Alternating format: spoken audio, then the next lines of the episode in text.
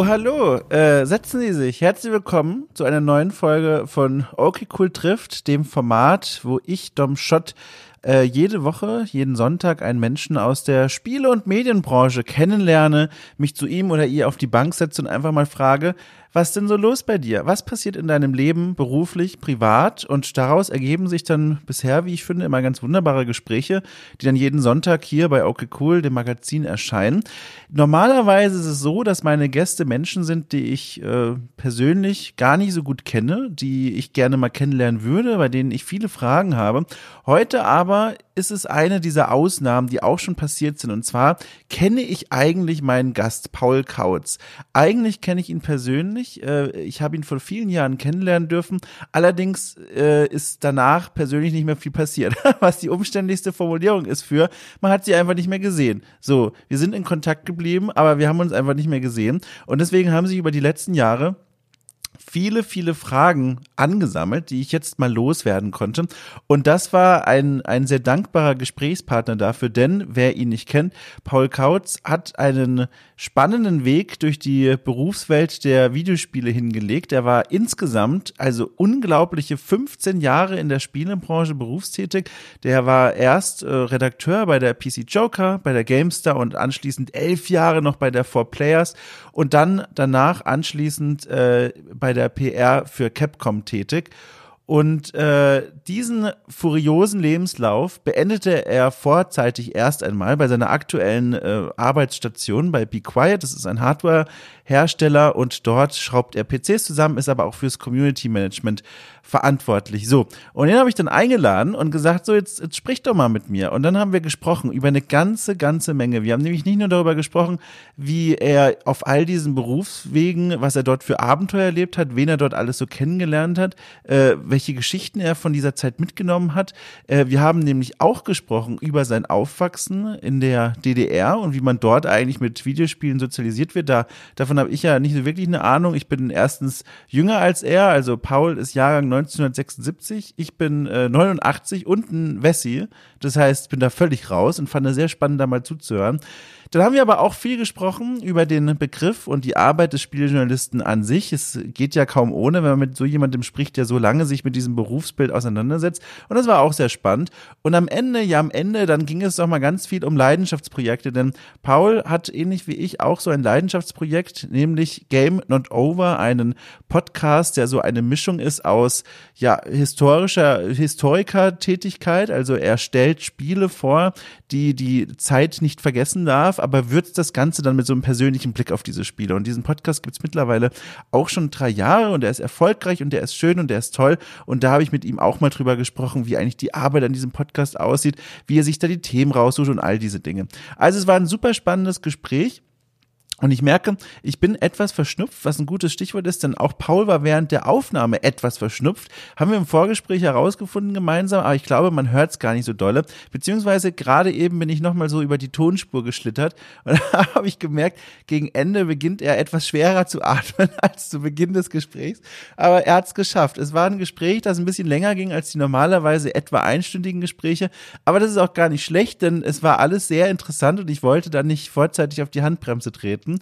Und deswegen würde ich einfach mal sagen, Bühne frei, es geht los. Hier ist Paul Kautz mit einem wirklich äh, bunten Spaziergang, mit einem abwechslungsreichen Spaziergang, nicht nur durch die Welt der Videospiele, sondern auch äh, ja durch seine eigene kleine, große, persönliche Welt. Viel Spaß damit.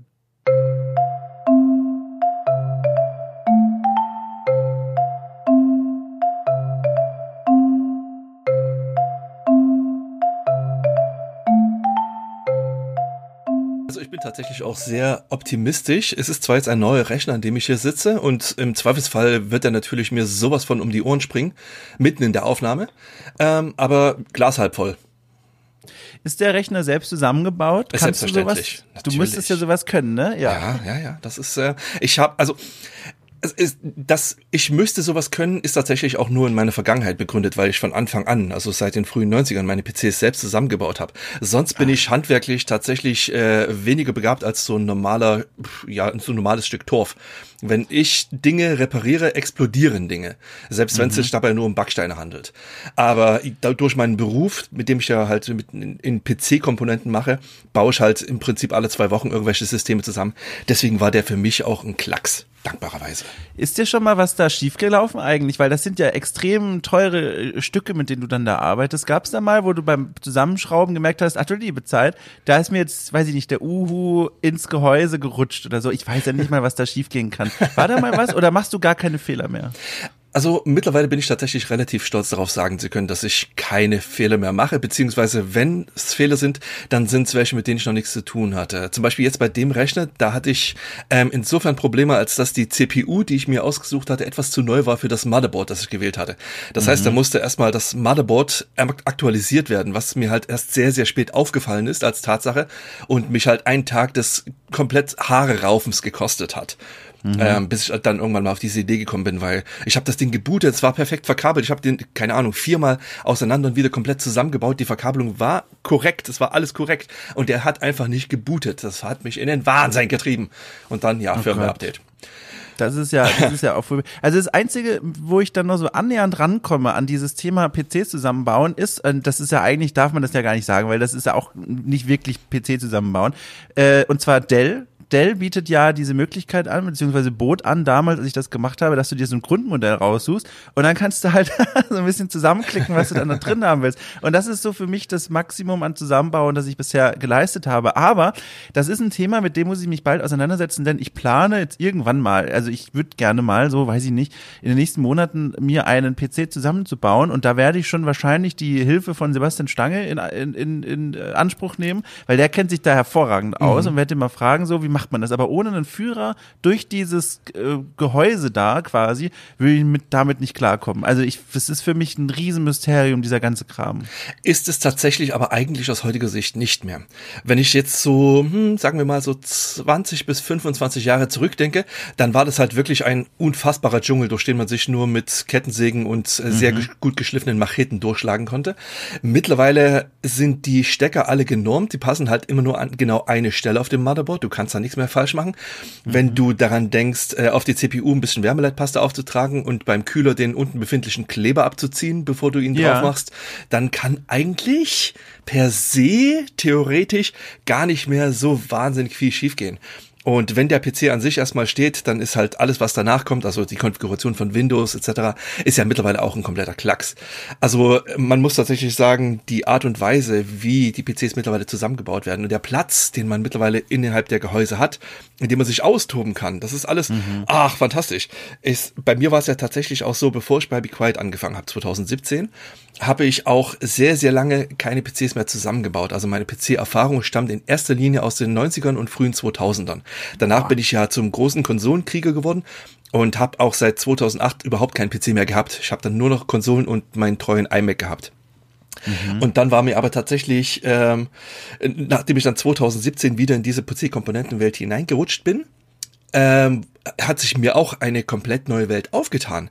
Es ist mein Wissen war halt wirklich noch mit ähm, schön IDE-Steckern und Weser Lokalbus und verschiedenen ähm, 486er äh, CPU-Ports und dann kommst du auf einmal in, in Welten von, mit gedämmten, äh, mit gedämmten Seitenteilen, mit Lüftern, die halt weniger als 17 Dezibel pro, äh, 17 äh, Dezibel abgehen dürfen.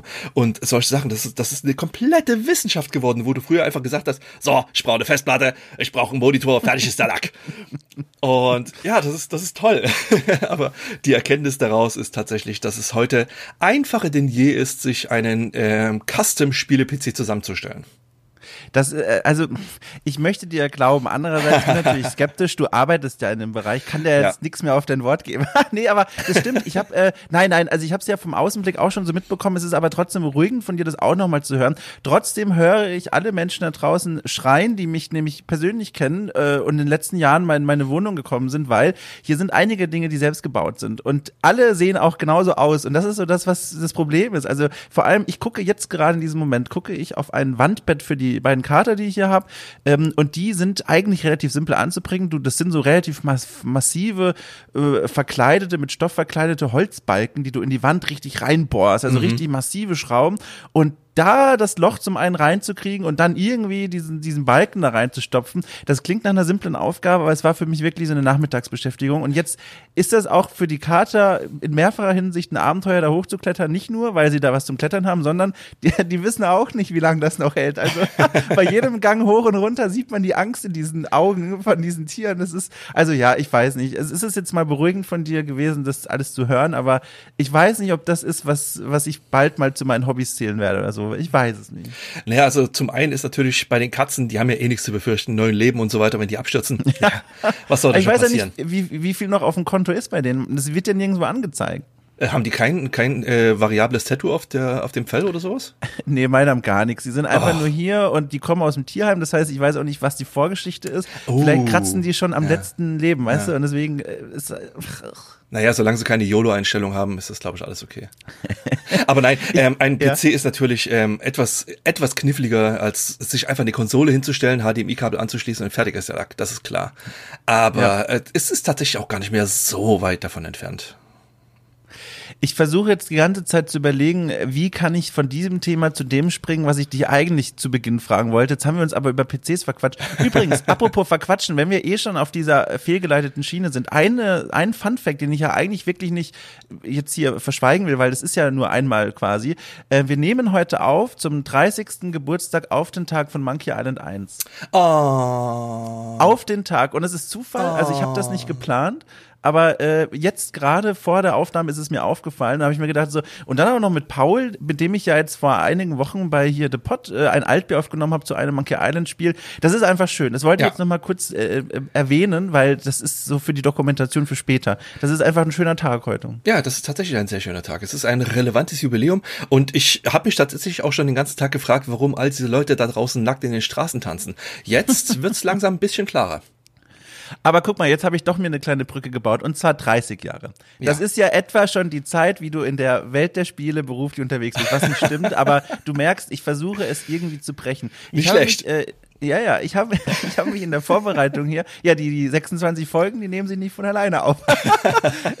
Nein, also ich habe hier in der Vorbereitung mal angeguckt, äh, mit wem habe ich es denn zu tun. Ich kenne dich ja zwar schon persönlich und privat, aber ich habe jetzt nicht so den Durchblick, was du eigentlich alles in deinem Leben beruflich schon gemacht hast. Und dann habe ich mir deinen Lebenslauf mal angeguckt, soweit man den sich im Internet zusammenklicken konnte hm. und habe festgestellt, das ist ja ein eigentlich erstmal ganz schön klassischer Weg durch das Berufsfeld Videospieler. Also wenn man es ganz grob zusammenfasst, erst Redakteur, weil bei drei verschiedenen Einrichtungen, Redaktionen, wie auch immer, dann PR und jetzt bist du ja so ein bisschen raus aus diesem ganzen Laden. äh, ich möchte mal ganz von vorne anfangen. Das ist vielleicht eine Frage, die nicht allzu inspiriert klingt, aber es interessiert mich ganz ehrlich. Mhm. Warum? Also warum entscheidet man in deinem Leben ganz am Anfang vor vielen, vielen Jahren, ich möchte gerne jemand werden, der beruflich Spiele spielt und dann darüber schreibt? Was hat dich in diesen ganzen Bums reingeritten? Aber wenn du sagst vor vielen, vielen Jahren, dann lässt mich das so alt klingen. Ich bin doch jetzt doch so jung ja. und knackig und hüpft durch den ganzen Tag durch die Wiesen und Auen. Jahrgang ja. 76 steht hier, ist eine ganz äh, große äh, Zahl. Äh, die Jugend ist an der Jugend verschwendet. äh, nein, ist tatsächlich, ähm, bei mir hat das alles in den mit 80ern angefangen. Ich war, bin mhm. ja in der DDR aufgewachsen und hatte da natürlich keinen Kontakt zu den großen westlichen Computern, aber es gab auch innerhalb der DDR ähm, eine eigene Computerszene, nicht so groß, nicht so ausgeprägt, natürlich auch nicht so glorios, aber dennoch vorhanden. Und ähm, in der fünften Klasse hat mein Lieblingslehrer eine Computer AG gegründet, bei der er einfach nach Leuten gesucht hat, äh, die da gerne mitmachen würden. Und da habe ich mich natürlich freiwillig gemeldet, weil, wie gesagt, Lieblingslehrer und hatte dadurch meinen ersten Kontakt mit der Welt der Computer an sich. Das mhm. waren halt DDR-Computer, ähm, KC 87, KC 85, 3 und 4. Ähm, wird jetzt nichts sagen, aber, aber warum sollte es auch? Die spielen natürlich in der Historie keine Rolle. Mhm. Ähm, jedenfalls ähm, haben wir da sehr, sehr früh mit der Programmierung angefangen, haben auch natürlich so die ersten Spiele gespielt und ich habe von der ersten bis zur, oh Gott, lass mich nicht lügen, neunten oder zehnten Klasse Theater gespielt. Ähm, Ach. Und da gab es dann natürlich auch entsprechend Fahrten jedes Jahr ein, zwei Mal ins Theatercamp und das war meistens ähm, nach Oberstdorf oder nach Schneeberg, also auch in der DDR. Und in einer dieser Locations, wenn ich mich recht entsinne, in Schneeberg, stand halt auch ein Polyplay-Automat herum. Das war quasi die DDR-Sowjetunion-Version der ähm, Arcade-Spielautomaten, die man aus dem Westen Ach. kannte. Halt äh, im Prinzip so mit mehreren Spielen zur Auswahl, die im größten Teils Klone von ähm, aus dem Westen bekannten Spielen waren. Es gab da zum Beispiel ein, ein Spiel namens Nupagadi, das basierte auf der gleichnamigen Cartoon-Serie der Sowjetunion, wo halt ein, ein Wolf einen Hasen verfolgt. Und mhm. daraus haben die in dem Spiel dann ein Pac-Man-Klon gemacht, wo du im Prinzip den äh, den, den Hasen durchs Labyrinth leitest, äh, dabei Mörchen aufsammeln musst anstelle von Powerpillen und dabei von gefräßigen Wölfen verfolgt wirst. So, das war mein Ach. richtiger Kontakt mit der Welt der Videospiele an sich. Das fand ich total faszinierend. Da muss ich oh, mal ganz kurz reinhaken, ja. weil ich da nicht, ich habe keine Berührungspunkte. Ich bin erstens jünger, 89 und zweitens im Westen aufgewachsen. Das heißt, mhm. bin völlig raus aus diesem Kapitel. Äh, hast du denn damals, hat man denn damals dann schon einen Durchblick gehabt und gesagt, ach guck mal, Pac-Man-Klon? Oder sind das alles Dinge, die dann im Nachgang quasi sich offenbart haben, als dann all diese, äh, als dann die Trennung quasi vorbei war? Alles im Nachgang. Ich habe ja, ja. äh, von der, äh, von den Begriff Pac-Man zum allerersten Mal irgendwann dann in der Powerplay oder in einer Videogames gelesen, die ich dann mhm. halt ab den frühen 90ern, nachdem die Mauer gefallen war, mir dann natürlich auch gekauft hatte. Aber für mich war dieses spezielle Spiel, da gab es halt auch noch andere Duck Hunt Klon etc. Aber dieses spezielle Spiel, das war für mich äh, Noob Bagadi. So, das war toll. Das war dieses Spiel mit dem Labyrinth, wo man halt die Mörchen aufsammeln musste. Und dann irgendwann habe ich Pac-Man gespielt und dachte mir, kennst du? Ähm, aber dann irgendwann habe ich gesehen, okay, das ist ein Stück weit älter. Also ja, da, da war krass. Was macht das denn mit einem, wenn man sowas rausfindet? Ich kann mir das gar nicht vorstellen. Da spielt man ganz viele Spiele als Kind und Jugendlicher und dann stellt sich heraus, man hat diesen Erhellungs- oder Entdeckungsmoment. Moment mal, das sind ja alles, also mehr oder weniger viele davon äh, Klone von Spielen aus dem Westen. Wie, wie fühlt man sich denn da, also wenn man sowas feststellt? Ach, äh, also ich kann mich jetzt natürlich nicht mehr ähm, hundertprozentig dran erinnern, aber das hat in mir keine ähm, gemischten Gefühle geweckt. Das mhm. war halt einfach, ich habe dann Pac-Man gespielt, okay, das Spielprinzip war mir vertraut, aber ich habe jetzt nicht gedacht, oh mein Gott, mein bisheriges Spielerleben, das war eine einzige Lüge.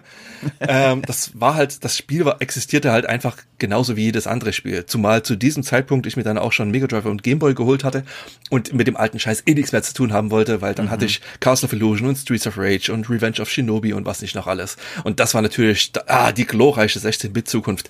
Da brauchte ich diese alten Erinnerungen gar nicht. Das ist, die äh, pflege ich jetzt wieder vermehrt, aber das ist ja ein anderes Thema.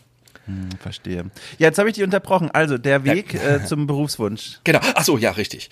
Und äh, ja, genau. Das äh, direkt nach dem Mauerfall ähm, kam ich dann halt wirklich mit dem mit den westlichen Computerwaren in Kontakt. Ein Freund hatte sich sehr schnell einen C64 gekauft, ein anderer Freund sehr schnell einen Amiga und halt im Freundeskreis pflückten hier und da dann halt Master System, Gameboy und Mega Drive auf und ähm, entsprechend kam ich auch direkt und unmittelbar dann mit diesem System in Kontakt, habe mir auch sehr schnell zuerst einen Mega Drive geholt, dann einen Game Boy. Wir haben wahnsinnig viel ähm, gespielt, kooperativ gespielt, gegeneinander gespielt. Das war ein Riesenspaß, eine komplett neue, faszinierende Welt. Und die hat mich dann natürlich auch entsprechend ähm, direkt und nachhaltig äh, geprägt. War vielleicht vermutlich nicht ganz so super für meine akademische Laufbahn insgesamt, aber ja, ich, ist ja trotzdem was aus mir geworden. Hast du da was angestrebt eigentlich? Gab es da was, wo du gesagt hast, oh, eigentlich würde ich gerne die Forschung oder sowas? Gab's da was? meine Eltern wollten, dass ich Arzt werde. Oh, Und, schön. Was, was, was wolltest du? Gab es da Ambitionen? Es, ich, ja, tatsächlich. Also ich, ich hatte das, Inter das Interesse war definitiv da. Ich hatte ja auch äh, meinen Zivildienst im Krankenhaus gemacht, im Patiententransport mhm. und im OP und äh, fand das alles hoch faszinierend. Ähm, das Interesse war da, aber tatsächlich äh, die Ambition nicht, die dafür notwendig mhm. ist. Und ähm, zumal äh, kurz nach dem Zivildienst dann halt auch mich die Videospielewelt in, in, auf die, ihre professionelle Seite gerissen hat und damit war dieser Karrierestrang ohnehin abgeschlossen. Ja, du sagst es so, als wäre das mit dir geschehen. Du konntest gar nicht anders, als diesem Ruf zu folgen. Deine erste Station war der PC Joker oder PC Joker. Mhm. Äh, aber das ist ja was, ist ja in der Realität läuft das ja anders. Äh, da ist ja nochmal ein Riesenschritt zwischen Wunsch und tatsächlich, ich lande im Beruf. Wie sah der bei dir aus? Hast du dann so richtig klassisch da, weiß ich nicht, angerufen und gesagt, so ich würde mal gern vorbeikommen? Oder äh, gab es dann Ausschreiben? Wie, wie ist deine Geschichte dahin? Ja und ja.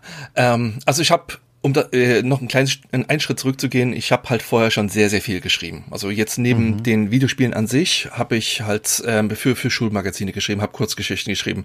Ähm, Deutsch war immer eines meiner absoluten Lieblingsfächer. Also diese Passion hatte ich tatsächlich schon sehr, sehr lange. Und äh, ich habe das sogar irgendwann, ich glaube in der, oh Gott, neunten oder zehnten Klasse so verbunden, dass ich einen Aufsatz über Sonic the Hedgehog 2 geschrieben habe und da mhm. seine Geschwindigkeit analysiert habe. Ähm, naja, auf jeden Fall, ich hatte dann nach dem Zivildienst einen relativ langweiligen Job. Ähm, da ging es halt darum, ähm, Waren, Warensysteme zu programmieren ähm, für Autohäuser, dann entsprechende Computer zusammenzubauen, das, äh, die Programme draufzusetzen und auszuliefern und dann Schulungen zu geben. Ähm, hat mir überhaupt keine Freude gebracht, aber es war halt Geld und es war nicht schwer. Mhm. Und währenddessen hatte ich halt, ich habe von den Anfang 90ern halt im Prinzip alle möglichen Videospiele-Magazine gelesen und Computerspiele-Magazine auch, alles Powerplay, ASM, N, Total, Videogames, ja, man kennt sie ja alle, PC-Player. Mhm. Und als die GameStar gegründet wurde, wann war das, Ende 97, ähm, war dann gleich in der ersten äh, äh, in der ersten Ausgabe eine große Stellenanzeige und da habe ich mich direkt drauf beworben. So ähm, dachte mir, ich kannte halt das Magazin, also ich kannte die, die Vorgängermagazine. Jörg Lange ist ja aus der PC Player hervorgegangen mhm. und ähm, war also mit dem mit dem Konzept an sich vertraut. Habe mich beworben, habe auch tatsächlich relativ zügig eine Einladung erhalten zum Bewerbungsgespräch bin runtergefahren, hatte das Gespräch mit Jörg, das lief insgesamt nicht so gut und ähm, ja. Warum? Kannst du dich noch erinnern? Also mit Sicherheit kannst du dich noch erinnern. Ja, Willst du ja. verraten? Was, ja, ja. Was, was lief da schief? Aus mehr, also mehrere Gründe. Erstens, ich war äh, total verschlafen. Ich bin ähm, ich bin halt von von Chemnitz nach München gefahren mit meinem ähm, alten Opel Kadett damals und mhm. ich hatte überhaupt keine ähm, Abschätzungsmöglichkeit, wie lange ich brauchen würde. Weil damals gab es ja noch kein Google Maps und gar nichts. Ich ja. bin noch nie nach München gefahren vorher, soweit. Das waren ja 500 plus Kilometer. Und ich dachte mir, ach scheiße, das brauchst du bestimmt einen halben Tag oder sowas. Und das Gespräch war dann halt irgendwann, wenn ich mich recht entsinne, irgendwie zwischen neun und zehn Uhr und ich bin halt am Vortag kurz vor Mitternacht losgefahren. So, stellt sich heraus, man braucht gar nicht so lang von Chemnitz nach München. Das waren halt irgendwie vier oder fünf Stunden und dann saß ich halt in meinem Kadett ähm, und musste halt noch so irgendwie vier oder fünf Stunden in dem Auto zu bringen. Hab da halt ein bisschen geschlafen und so die Zeit vertrieben und war dann halt nicht so in der optimalen Verfassung, als das Gespräch dann tatsächlich stattfand.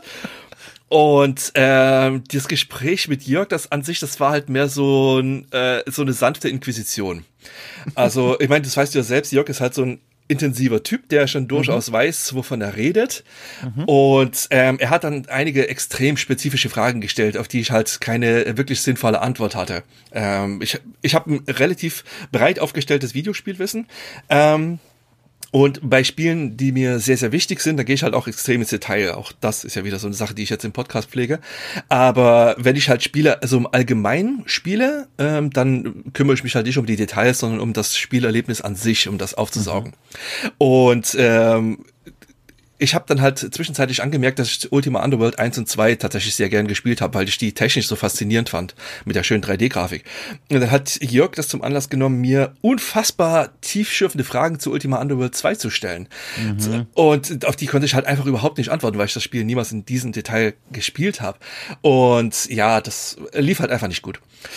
Ich oh. erinnere mich auch, äh, äh, entschuldige, ich will ja, dich da gar nicht unterbrechen, aber das passt auch sehr gut zu dem, was ich da gehört habe. In dem einen oder anderen Podcast, ich kann auch ehrlich gesagt gar nicht sagen, ob das dann von Jörg mal erzählt wurde oder von Leuten, die von Jörg da auch äh, inquisiert wurden. Äh, da erinnere ich mich an Erzählungen von Fragen nach dem, nach, nach Endbossen in verschiedenen Spielen, also was die für Fähigkeiten haben, waren dann so Fragen in diesem Bewerbungsgespräch, ja, ja, genau. äh, wie viele Lebenspunkte die haben. Und das finde ich ist schon, also schon spannend, ne? Mal so zu hören, dass so eine Qualität diese Bewerbungsgespräche in dieser Zeit hatten. Das ist schon, also da kannst du dir jetzt nicht so viel vorwerfen, dass das nicht geklappt hat, oder?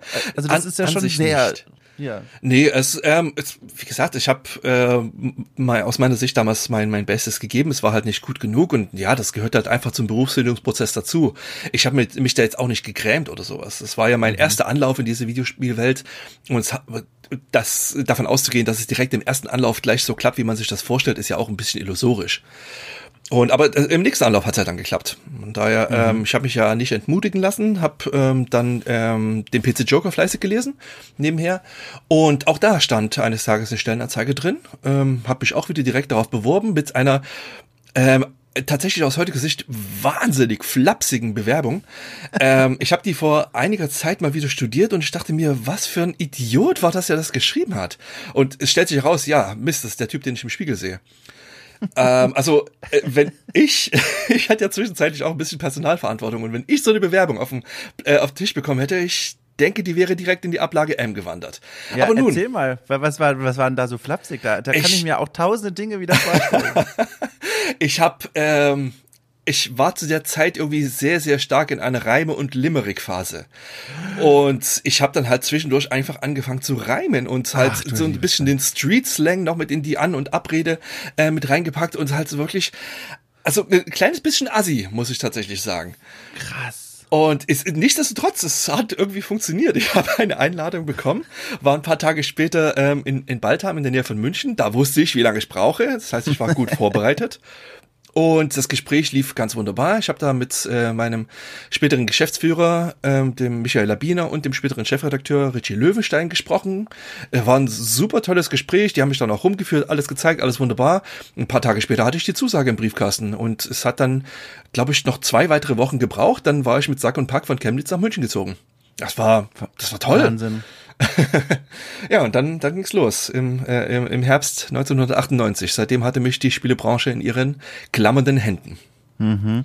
Wie, als du da dann deine ersten Tage erlebt hast bei der, bei der PC Joker, war das sowas, wo du gemerkt hast, so ich bin angekommen, das ist genau so, wie ich es mir vorgestellt habe, oder gab es da noch so pff, Annäherungsprobleme in dieses Berufsfeld? Nein, überhaupt nicht. Es ist, ich hatte tatsächlich überhaupt keine richtige Vorstellung von dem, was mich da erwartet. Äh, in meiner ich meine, als Konsument von Videospielmagazinen denkt man ja, die Redakteure sitzen den ganzen Tag da, zocken cool mhm. und äh, zocken den heißesten, heißesten neuen Scheiß, kriegen Besuch Tag ein, Tag aus für den coolsten Leuten und werden dafür dann halt am Ende des Monats fürstlich entlohnt. Also zum Teil stimmt diese Ansage. ich sag mal, ähm, ich wurde direkt als Redakteur eingestellt. Also mhm. ich, ich hatte, ich musste kein Volontariat machen, ich bin kein Trainee-Programm durchgelaufen, sondern von Tag eins war ich Redakteur mit auch entsprechendem Redakteursgehalt und damals hat man noch ganz solide verdient. Also mein Einstiegsgehalt waren so um die 3000 D-Mark damals noch. Das ist schon gut. Ich meine, das ist jetzt aus heutiger Sicht natürlich nicht viel, aber für einen Typen, der gerade aus dem Zivildienst kommt, weißt du, der noch nie eine eigene Wohnung hatte und halt ein klappriges Auto, das weniger wert war als die Klamotten, die er am Leib trägt, war das fantastisch. Ich hatte, äh, das war sensationell. Und ähm, tatsächlich, ich, bin ja mit 22 in diese Branche gerutscht. Mhm. Und damals hatte ich halt auch noch diesen, also nicht nur den Enthusiasmus, sondern halt auch noch die, die Stamina dafür, einfach wahnsinnig äh, äh durchzupowern. Ich meine, die Arbeit war, war schwer. Das ist halt jedes, jeden Monat ein Magazin auf die Beine zu stellen. Es war harte körperliche Arbeit, du bist halt auch viel durch die Gegend gereist. Ähm, und das durchzockte und durchschriebene Nächte gehörten damals einfach dazu. Und das war für mhm. mich auch überhaupt kein Problem. Weil ich dachte mir, das ist geil. Ich, du lebst hier deinen Traum. Du spielst Spiele, du schreibst darüber und du wirst für bezahlt. Ich meine, mhm. das war für, also für einen 22-Jährigen wird's tatsächlich nicht sehr viel besser, glaube ich. Oh. Ja, ja.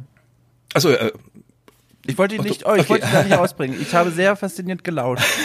Und äh, tatsächlich war ich zu dieser Zeit auch noch in einer ähm, extrem tiefen LAN-Phase. Wir hatten äh, in dem Jahr davor in, in Chemnitz mit meinen Kumpels zusammen ähm, extrem vermehrt angefangen, unsere Rechner immer wieder zusammenzutragen und halt Doom, Rise of the Triad und äh, Duke Nukem 3D und was nicht noch alles im Multiplayer zu spielen. Und wir haben damit tatsächlich auch direkt weitergemacht. Das ist meine, ich hatte sehr, sehr viel Glück mit der Wohnung, die ich in der Nähe von Baltham gefunden hatte. Die hatte wahnsinnig viel Platz. Das heißt, eine Zeit lang war jedes zweite Wochenende bei mir volles Haus. Meine Leute aus Chemnitz und dann halt auch die Freunde, die ich dann da in der Nähe gefunden hatte, die waren dann halt alle da. Die kamen Freitagnachmittag an. Wir haben die Rechner aufgebaut. Es wurde irgendwann Pizza in den Ofen geschoben. Dann wurde bis Sonntagmittag durchgezockt mit Toll. ein, zwei Schlafstunden dazwischen. Und das war das halt noch extra zum Job dazu. Und das war, ah, das, also das war wirklich das, das Kind im Süßigkeitenladen, das äh, von einem vergoldeten Huhn ins Paradies geschubst wird. Also mhm. besser konnte es eigentlich nicht werden. Ja.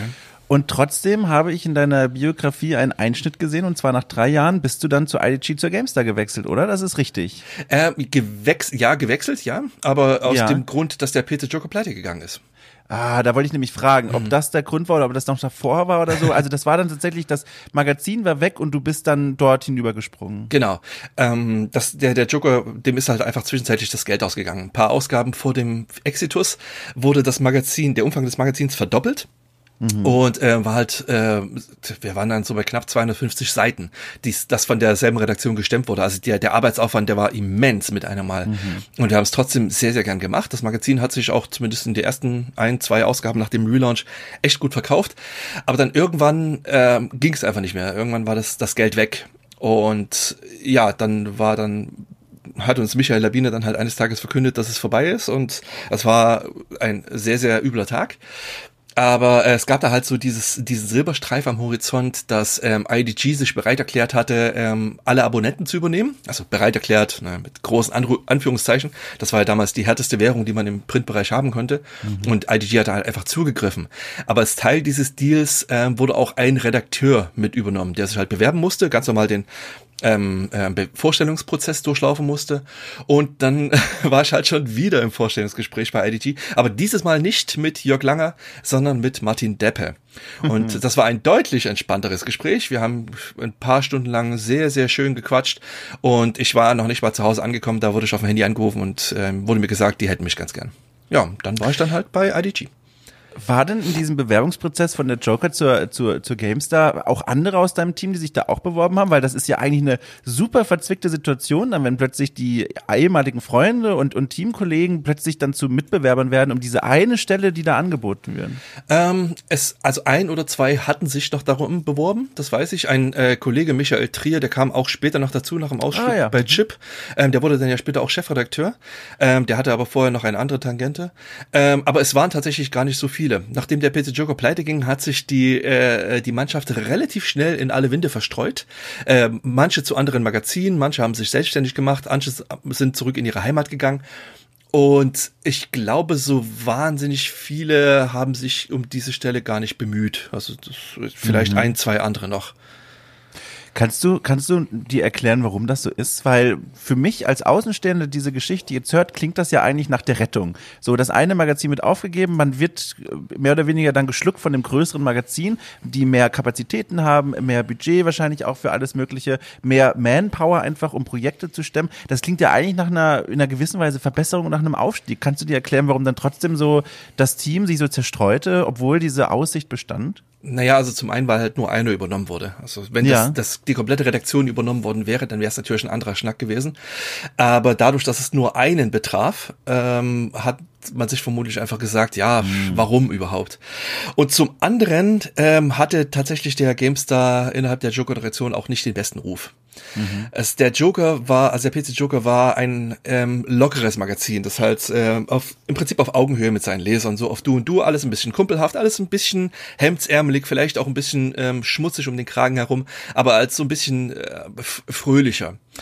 Und äh, GameStar war halt von Anfang an als das äh, große professionelle Spielemagazin äh, konzipiert und auch auf den Markt gebracht, bei dem halt im Prinzip wirklich jede Screenshot-Box mit dem Lineal ausgemessen wird. Ja. Ähm, hat sich im Nachhinein natürlich offensichtlich als das wesentlich erfolgreichere Konzept herausgestellt, aber äh, so zumindest bei uns erinnere ich mich noch daran, dass äh, GameStar halt so ein bisschen den Nimbus von ähm, sehr, sehr Highbrow hatte. Also ein bisschen, mhm. bisschen steif, vielleicht ein Stock zu viel im Arsch.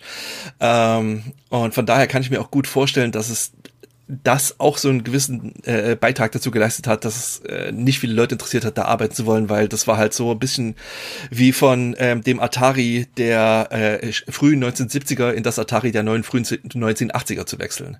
Ähm, Wenn ich älter wäre, würde ich jetzt wahrscheinlich lachen. das dachte ich mir. Aber so höre ich das nur und nicke sehr interessiert. Denke mir, ja, das ist bestimmt ein guter Vergleich. es ist, ähm, ich habe mich aus äh, Gründen meines Podcasts jetzt ähm, sehr, sehr intensiv mit Atari auseinandergesetzt. Ja. Und ähm, die, die Gründung von Atari in den, in den frühen 90ern von Nolan Bushnell war im Prinzip wirklich eine Hippie-Firma. Da, die hatten halt ihren, ihren Pool mm. im, in dem Gebäude. Da wurde halt prinzipiell den ganzen Tag Gras geraucht. Das war halt alles so ähm, Spaß haben, coole Spiele machen, alles geil. Und dann wurde es irgendwann von Warner Communications übernommen. Dann kam halt mhm. einfach die Anzugträger ins Spiel, die ja gesagt haben, so Kinders, jetzt haben wir aber schön ran ans Fließband. Und von mehr oder weniger einem Tag auf den anderen war aus dieser Hippie-Firma eine sehr hippe Firma geworden. Mhm. Und dann war halt der Spaß mit von einem Tag auf den anderen raus. Das äh, hat ja unter anderem dazu geführt, dass Activision gegründet wurde, weil einfach die Gründer von Activision auf diese Spießerkultur und die komplette Aberkennung ihrer Credits keinen Bock hatten. Mhm. Und ähm, das ist natürlich ein extremes Beispiel, aber wenn man jetzt halt sagt, der Joker war das Atari der Frühzeit und äh, GameStar war das Atari der Spätzeit, ist ein bisschen übertrieben, aber das äh, baut zumindest das Bild auf, das mir vorschwebt. Mhm. Also Fakt ist, du warst da ja tatsächlich dann auch nur ein Jahr, nachdem du eingestellt wurdest bei genau. GameStar, bevor du dann zu deinem Riesenkapitel Four Players gegangen bist, wo du ja also zehn eindrucksvolle Jahre elf. eingestellt warst. Elf sogar, ja. mein Gott, elf sogar. ja, hängt es damit zusammen? Fühltest du dich da auch dann so ans Fließband gesetzt bei der GameStar? Oder kannst du mal so beschreiben, wie das dann für dich war? Weil ich meine, ein Jahr klingt, wenn man so diesen kompletten Lebenslauf anguckt, äh, nicht nach viel, aber ein Jahr kann sehr lang sein. Das weiß ja. ich aus Erfahrung. Äh, deswegen kannst du mal beschreiben, wie war das denn dann so? Also wie haben sich die diese Befürchtungen dann bewahrheitet? Was, was ging da damals? Ja, also die Befürchtungen haben sich definitiv bewahrheitet. Also mhm. das war, ähm, es war ein sehr anderes äh, Arbeiten da. Es war äh, definitiv lehrreich. Also das will ich niemals abstreiten. Das war ein mhm. sehr, sehr wichtiges Jahr, ähm, was, was den, den Lernprozess angeht. Ich habe da eine interessante neue Perspektive auf die Branche werfen dürfen, die ich bis dahin nur aus dem einen Blickwinkel kannte. Weil, wie gesagt, der Joker war ja mein erster Job in dieser Branche. Und äh, ich, das Wichtigste ist, ich habe da halt Leute getroffen, die ich äh, und kennengelernt, die ich bis heute noch zu meinen Freund, Freunden zähle. Mhm. Ähm, rein beruflich betrachtet war das ein komplett verlorenes Jahr. Äh, das äh, Jörg hat tatsächlich, äh, äh, wie formuliere ich das freundlich? Äh, Jörg hat nie ein Geheimnis draus gemacht, dass er mich nicht leiden konnte. Also mhm. ähm, der hat mich halt im Prinzip nehmen müssen, denkt ihr jetzt einfach mal so Anführungszeichen dazu, mhm. ähm, einfach über den, den Deal mit dem Joker und keine Ahnung, ob ihn da Martin bequatscht hat oder sowas. Und ähm, er hat mich aber tatsächlich nie in die Redaktion integriert. Also es, äh, ich wurde halt immer so ein bisschen an, am langen Arm gehalten. Ich durfte nur die kleinen Kurztests machen. Ähm, ich war nie Teil des, des äh, Teambuilds. Ich ähm, durfte äh, nie bei Raumschiff Games damit spielen und sowas. Gunnar hat mir irgendwann mal gesagt, ähm, dass äh, Jörgs Begründung dafür war, dass sich die Leute gar nicht erst an mich gewöhnen sollten. Mhm. Und äh, ist nicht, nicht nett, aber also vorher beim Joker, ich war halt ähm, relativ schnell einer der Vielschreiber. Ähm, ich habe relativ früh Titelstories geschrieben, ich habe äh, halt äh, acht Seiten Strecken geschrieben. Äh, ich war ich war so ein bisschen eine, Maschine, was das Schreiben angeht, weißt du? Und dann kommst du mhm. zu, zu GameStar und darfst halt die, die Viertel- und Sechstelseite schreiben. Und das dachte mir, ach, das hat mich halt auch ja. überhaupt, äh, beruflich überhaupt nicht gekitzelt. Das hat mich überhaupt nicht weitergebracht. So, und deswegen war ich dann tatsächlich auch überhaupt nicht traurig darüber, ähm, dass mein Vertrag nicht verlängert wurde. Ich hatte ähm, von Anfang an nur einen Einjahresvertrag mit der Option, dass der halt einfach weitergeführt wird, wenn es alles klappt. Hat nicht so geklappt und von daher wurde der nicht verlängert und hat mir auch überhaupt nicht wehgetan. Ja. Und äh, trotzdem, also so zumindest äh, sieht es aus, wenn man sich dann anguckt, wie es weiterging, wolltest du dann weiterhin in dem Beruf bleiben und hast dich dann eben bei Four Players beworben. Gab es denn aber da trotzdem mal, weil das wäre ja so ein Punkt gewesen, wo man sich vielleicht gedacht hätte, ah, na, es gab ja vielleicht vorher noch andere Dinge, die mich interessiert haben, jetzt nutze ich das mal quasi, um nochmal drüber nachzudenken und zu reflektieren, bin ich hier in der richtigen Branche? Oder warst du da schon so mit dem Kopf komplett drin und hast eigentlich nur überlegt, wo mache ich jetzt hier weiter? Also ich wollte schon unbedingt in der Branche bleiben, weil tatsächlich, wenn man einmal in, der, in dieser Branche ist, dann äh, das ist halt wie so eine Venus-Fliegenfalle. Der, der Klebstoff ist überall, unabhängig davon, an welche Ecke du dich bewegst. Und ich musste nicht zwangsläufigerweise weiter schreiben. Das habe ich äh, zu dem Zeitpunkt schon relativ lange gemacht. Und ich dachte mir, es gibt halt noch sehr viele andere interessante Aspekte der Branche, die es sich lohnt, mal auszuloten. Dessenthalben habe ich dann halt auch einige Monate zum Beispiel bei Fishtank Interactive gearbeitet, ähm, als ähm, Beta-Tester, als, als äh, Lead-Tester für einige Spiele wie, oh Gott, wie hieß denn das Ding? Beanbreakers, glaube ich. Und äh, der, der größte Titel, den wir da gespielt hatten, äh, getestet hatten, war Arx Fatalis. Ich weiß nicht, ob dir das was sagt. Das war so ein ähm, Rollenspiel. Und das war eine hochinteressante Erfahrung, halt ein paar Monate lang so ein Rollenspiel auf Herz und Nieren testen zu können. Und ich hatte zwischenzeitlich auch Gespräche mit einem Anbieter für ähm, Netzwerkcafés, der nach Geschäftsführern gesucht hatte, die ähm, Bock hatten, da im Prinzip so Filialen aufzumachen. Die, das Ganze oh. hieß Netzstadt. Und da hatte ich auch lange überlegt, weil den kannte ich vorher aus meiner Joker-Zeit, den, ähm, den CEO von der Firma. Und wir hatten da auch einige sehr nette Gespräche und ich muss sagen, ich stand so ein bisschen auf der Kippe, ob das halt äh, nicht auch äh, eine mögliche Zukunft wäre. Aber nein, der, über kurz oder lang, als ich noch bei äh, bei Fishtank Interactive war, hatte ich ein Gespräch mit äh, Petra Schmitz von GameStar, die war äh, eine gute Freundin da einfach. Und deren damaliger Freund war gerade Chefredakteur geworden von diesem neuen Online-Magazin namens Four Players, von dem vorher noch keiner gehört hatte. und die suchten halt eifrig Leute. Und da hat sie uns einfach in Kontakt gebracht. Wir hatten ein sehr schönes Gespräch und dann hat sich relativ schnell herausgestellt, das ist cool. Das ist äh, genau das, was ich mir vorstellen könnte. Und ja, das, wie gesagt, elf Jahre war ich dann bei 4Players. Das, diese lange Zeit verbringt man ja nicht ohne Grund bei einem Unternehmen elf Jahre, hast du ja schon gesagt, das ist ja mhm. wirklich, das muss man sich mal auf der Zunge zergehen. Das ist für die Branche, finde ich, lang, vor allem wenn man heutige, über heutige alte Arbeitsverhältnisse nachdenkt, unabhängig jetzt, welche Branche man reinschaut, das ist ja wirklich lange an einer Station. Mhm. Warum eigentlich hat es dann geendet, weil das klingt ja so, als hättest du dein Happy Place gefunden und äh, ich habe dich ja auch da dann schon so ein bisschen gekannt in dieser Zeit äh, und da auch so mitbekommen, du wirktest nach außen hin zumindest da nicht unglücklich, aber nee. warum sieht, sieht man dann nach elf Jahren den Stecker oder wurde der gezogen? Äh, nein, nein, den habe ich selbst gezogen. Und ja. ähm, mehrere Gründe. Der wichtigste Grund war, dass ich ein Angebot von Capcom bekommen habe. Mhm. Und ich kannte Capcom mein komplettes Spieleleben lang. Das war halt, das waren von Anfang an in meiner Vita-Spiele wie äh, Street Fighter 2, Gargoyles Quest, Mega Man. Die haben mich von Anfang an begleitet. Und ähm, ich kannte die Capcom-Jungs über meine Arbeit natürlich schon eine ganze Weile. Und als ich dann die Anfrage bekommen habe, ob ich nicht Bock hätte, äh, für die zu arbeiten, äh, muss ich an sich nicht lange überlegen.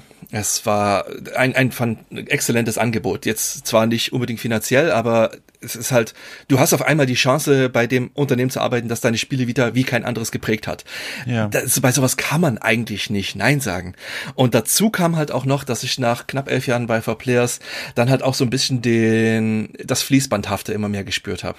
Mhm. Ähm, du hast halt, der, also nicht falsch verstehen, das ist der Job hat wahnsinnig viel Spaß gemacht. Das ist der der allergrößte Teil meiner Kollegen war äh, nicht mein waren nicht meine Kollegen, sondern meine Freunde. Mit wir haben auch extrem viel privat gemacht. Ähm, wir haben äh, zum Teil in der Band gespielt und das war äh, ein, eine große großartige Erfahrung. Aber schlussendlich lief es irgendwann darauf hinaus, dass der Job an sich so eklatante Routine wurde. So, das ist halt äh, mhm. so dieses, diese stetige, ähm, äh, hier, wie heißt das, äh, Erdmenschen-Tagablauf. Kommst, ja, halt, ja, ja. kommst halt rein, machst, spielst ein bisschen, tippst ein bisschen, telefonierst ein bisschen, gehst nach Hause und so, halt jeden Tag dasselbe. Es es kam dann halt irgendwann natürlich coole Abwechslung dazwischen, wenn es um Messen ging zum Beispiel, irgendwie wie die E3 oder die Tokyo mhm. Game Show, auf denen ich natürlich wahnsinnig gern war. Aber irgendwann hast du dann halt einfach gespürt, ah, da gibt's doch bestimmt äh, noch eine andere, grünere Wiese, die interessant aussieht. Und ja. da, das, das, das fiel tatsächlich ziemlich genau in diese Zeit, ähm, in der das Angebot von Capcom kam. Und da nach, nach einer Nacht des Schlafens sowie lange Beratung mit meiner Frau habe ich dann gesagt, okay, lass uns das tun. Äh, war tatsächlich schwierig, diese äh, Nachricht zu verkünden, äh, meinen, meinen Kollegen und Vorgesetzten, ähm, aber es war die richtige Entscheidung. Das ist schon krass. Also man bekommt das ja immer mal wieder mit, auch von vielen anderen Kolleginnen und Kollegen, die nach einiger Zeit im Spielejournalismus dann sagen, so, jetzt machen sie Spiele PR. Das klingt mittlerweile, wenn man das dann hört, ja so nach einem logischen Schluss. Das machen ja wirklich einige Menschen. Aber in Wirklichkeit, wenn man drüber nachdenkt, da ändert sich ja im Grunde fast das komplette Anforderungsprofil, was den Beruf angeht. Also alleine schon, dass man muss ja aufgeben, journalistisch, darüber werden wir auch noch sprechen, wie mhm. viel das journalistisch ist, aber man muss ja aufgeben, mehr oder weniger journalistisch zu schreiben und dafür dann lernen, lernen, wie man Spiele im Grunde gut verkauft und äh, dann auch noch eingeschränkte Spiele, also natürlich nur die Spiele, die von diesem Publisher dann betreut werden. Hast du da dann auch mal überlegt, oh Gott, dieses Schreiben, was mir da so Spaß macht, das werde ich ja dann irgendwie aufgeben müssen? Spielt das überhaupt eine Rolle zu dem Zeitpunkt noch oder warst du von diesem Fließband, sag ich mal, so durchgeschliffen, dass du dann gesagt hast, liebend gern mal was ganz anderes? äh, nein, tatsächlich nicht. Ich habe mir sogar relativ schnell auch den Capcom eigenen Firmenblog geschnappt und da geschrieben. also, da, Ach, ja, es hat, es hat mich, es hat mich niemals loslassen können. Ich war halt raus aus dem einen Grind, aber ich kam dann in den anderen und der, ja. das war halt ein, ein interessanter neuer Grind. Ähm, aber ja, das, es hat mich trotzdem niemals richtig losgelassen. Aber tatsächlich, ähm, die PR-Geschichte, die habe ich ja dann erst später bei Capcom gemacht. Ich habe am Anfang nur ähm, Community Management gemacht. Ach ja, stimmt, sehr gut, dass du es nochmal gesagt hast. Stimmt richtig. Ja, dann unterscheidet sich das ja tatsächlich nochmal. Dann war das, das Sprungbett doch ein bisschen länger, als ich gedacht habe. Also diese, ja. dieser, dieser schleichende Wechsel dann durch das Schreiben. Ja, das stimmt. Ja. Es, Hast am, du denn, ja, ja, bitte, ja? Ja, ähm, am, Anfang war das halt ähm, noch relativ wenig, was das Schreiben angeht. Ähm, dadurch, dass ich halt ähm, für, für das Community Management extrem viel unterwegs war. Ich war halt auf vielen Messen, auf Events, habe Spielepräsentationen gemacht und solche Sachen. Ähm, da kam das dann irgendwann so ein bisschen ins Hintertreffen. Aber dann irgendwann, ich bin nicht mehr ganz sicher, in welchem Jahr, haben wir halt CapcomGermany.de ins Leben gerufen. Mhm. Und da habe ich dann halt den absoluten Großteil der Texte damals gesch dafür geschrieben. Ja. Aber es kam erst später. Also wenn man mal so kurz die Klammer um dieses Kapitel drumherum setzt, 15 Jahre warst du Spielejournalist. Wie hast du dich da selber in dieser Zeit gesehen? Hast du dich da vor allem als jemand gesehen, der wirklich journalistisch arbeitet und den es äh, peinlich berührt hat, wenn man mitbekommen hat von irgendwelchen Deals mit Publishern, von Wertungen, die im Nachgang nochmal besprochen wurden oder von irgendwelchen zwielichtigen Events der Branche, von denen es ja auch in dieser Zeit einige gab.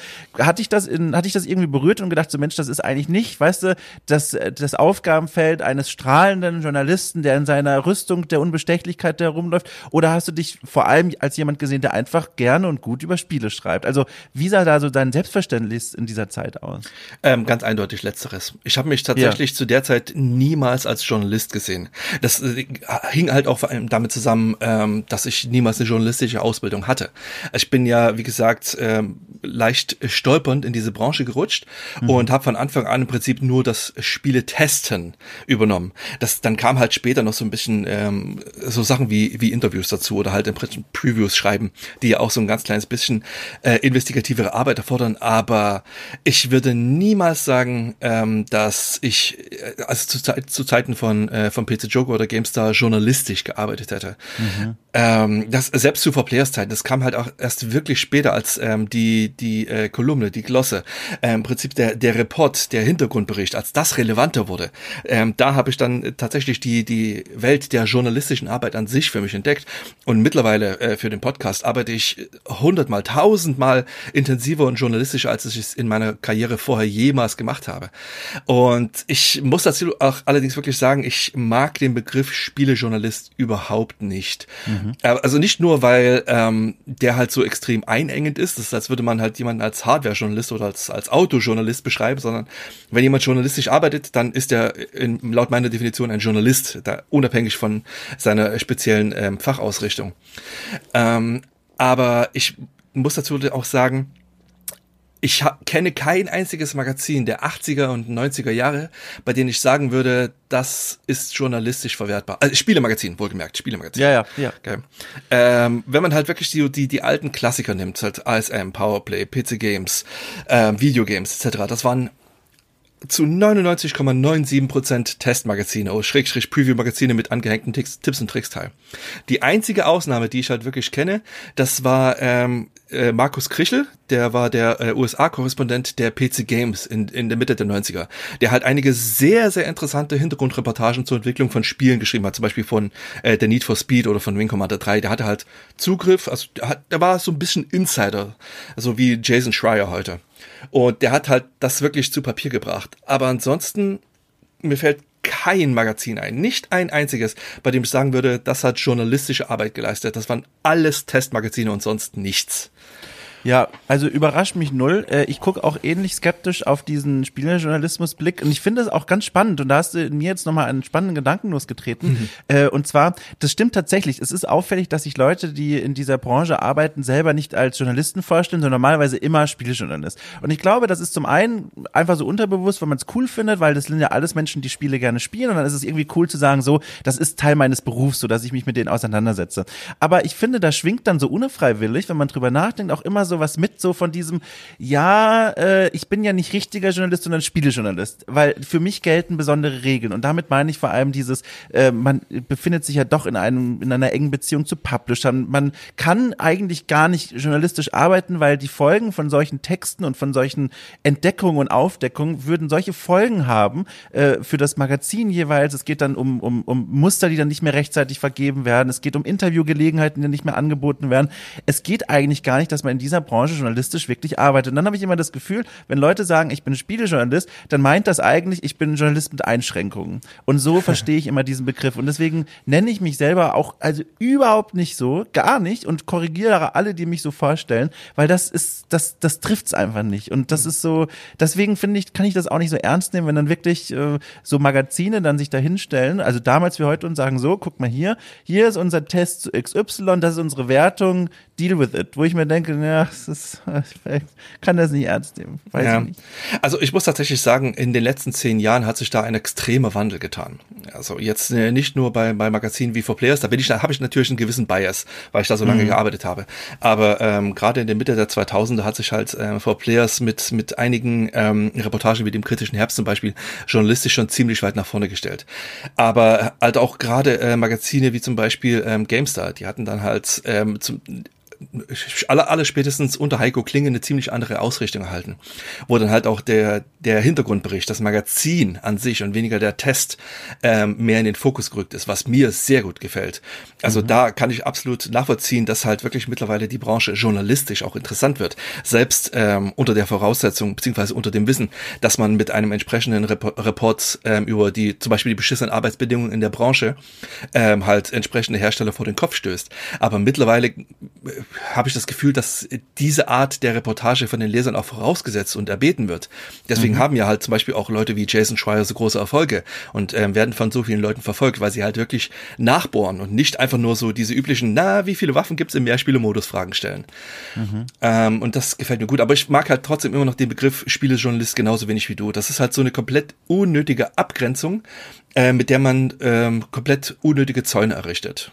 Ja, ich muss auch sagen, äh, äh, speziell Gamestar Plus gefällt mir auch sehr gut, dieses Angebot da, das ist ja zwar hinter der Paywall, aber die Texte, die dort erscheinen, die sind äh, wirklich, die, die sind, kommen diesem Journalismusbegriff, finde ich, immer sehr nahe. Und ich meine, da genau. bin ich jetzt auch natürlich nicht neutral, weil ich schreibe auch manchmal für die ähm, in diesem Bereich, aber da sehe ich dann eben, da wird auch gründlich recherchiert und gründlich gearbeitet, das gefällt mir richtig gut. Auf der anderen Seite siehst du halt aber dann auch, auch bei anderen Magazinen, nehmen wir jetzt ein aktuelles Beispiel zum Zeitpunkt der Aufnahme, da kommt irgendwie dieses Spiel Partisans 19 1900 irgendwas raus, so ein, so ein Zweiter Weltkriegs Xbox, äh, XCOM-Spiel irgendwie. Ist auch mhm. egal. Aber was halt dann finde ich nicht geht, ist, dass ein Magazin sagt, wir veröffentlichen einen Test zu dem Spiel und um 18 Uhr beginnt dann der gesponserte Livestream zum Spiel.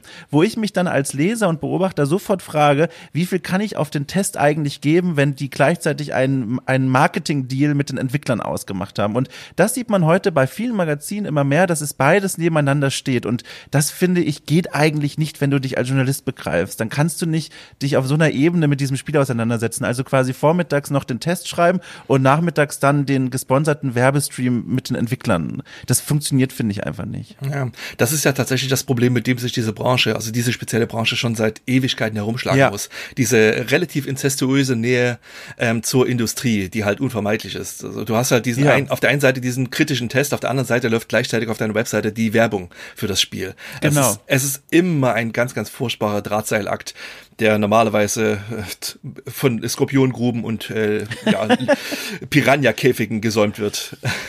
Ja, und da finde ich dann eben solche Plattformen ganz toll wie Steady oder Patreon äh, oder halt eben auch zum Beispiel Gamestar Plus, was ja dann finanziert wird von den Leserinnen und Lesern. Das bedeutet, du erlangst dadurch ja eine gewisse Unabhängigkeit. Und äh, das ist halt äh, zum Beispiel, wenn wir Magazine angucken wie in The Pot, ähm, die ja auch immer wieder sehr kritische Sendungen ausstrahlen oder Folgen produzieren, die sich jetzt drehen um aktuelle Themen in der Spielebranche, die können das ja mit einer gewissen Unabhängigkeit tun, weil sie eben wissen, wir müssen nicht darauf achten, wie irgendwelche Publisher zu uns stehen. Und das geht eben nur, weil die, weil die Zuhörerinnen und Zuhörer in dem Fall das finanzieren. Und das finde ich ist so ein goldener Weg. Auch wenn du dann da natürlich wieder eine neue Abhängigkeit aufmachst, so äh, wie viel möchte ich mitbestimmen lassen von den Hörerinnen und Hörern, von den Leuten, die das wirklich finanziell unterstützen.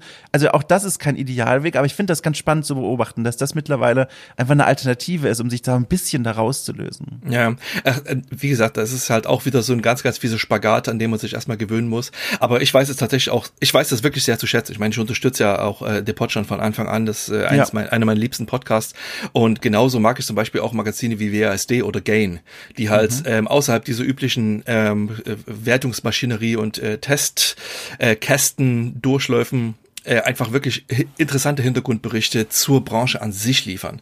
Das ist äh, mein, mein Lieblingsbeispiel war jetzt, ähm, ich glaube in der Ausgabe 14 von Gain Ähm, da war ein Interview mit Markus Stein. Also das, das Heft, mhm. das drehte sich so ein bisschen um die Probleme in der Branche. Und äh, das Interview war mit Markus Stein, dem ähm, ehemaligen Chefprogrammierer von Max Payne 1 und 2, der ähm, halt über die über das berichtet, was die, diese Spiele mit ihm gemacht haben, über den Crunch, über die Probleme, ähm, über das, das seelische Unwohl, das ähm, halt äh, dann sich in ihm entfaltet hat.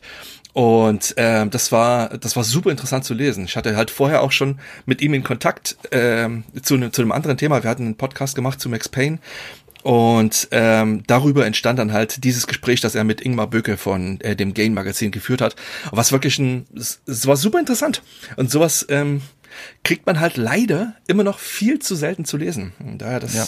es ist schön, dass es diese Entwicklung gibt. Sie könnte meinetwegen ein bisschen schneller passieren. Aber hey, besser kleine Schrittchen als gar keine Schrittchen. Ja. Und jetzt können wir mal dieses Stichwort aufnehmen, das hier schon einige Male gehört worden ist, und zwar Podcast. Du hast immer wieder erzählt, so hier Podcast hier, Podcast da. Und darüber will ich natürlich aussprechen, weil das finde ich super spannend. Äh, das ist ja mittlerweile ein Projekt von dir, Game Not Over, ein Podcast, mhm. den du selbst ganz alleine betreibst. Äh, ein Projekt, das ich jetzt, also wenn ich es richtig verstehe, korrigiere mich da sehr gerne, so ein bisschen als Freizeitprojekt in deinem Leben etabliert hat, so als Gegenpol zu deiner Arbeit bei dieser, bei dieser Rechnerfirma, äh, wo du die Sachen zusammenbaust. Mhm. Äh, und, und das jetzt quasi einen wesentlichen Teil, sage ich mal, würde ich mal behaupten, deiner Freizeit einnimmt, oder dieser Podcast? Ja, also tatsächlich ach, locker 85 Prozent meiner Freizeit. Ich habe für nicht mehr sehr viel anderes Zeit. Ich habe ja natürlich, äh, ich habe ja meine Familie und das mhm. muss ja alles bespaßt werden und so weiter.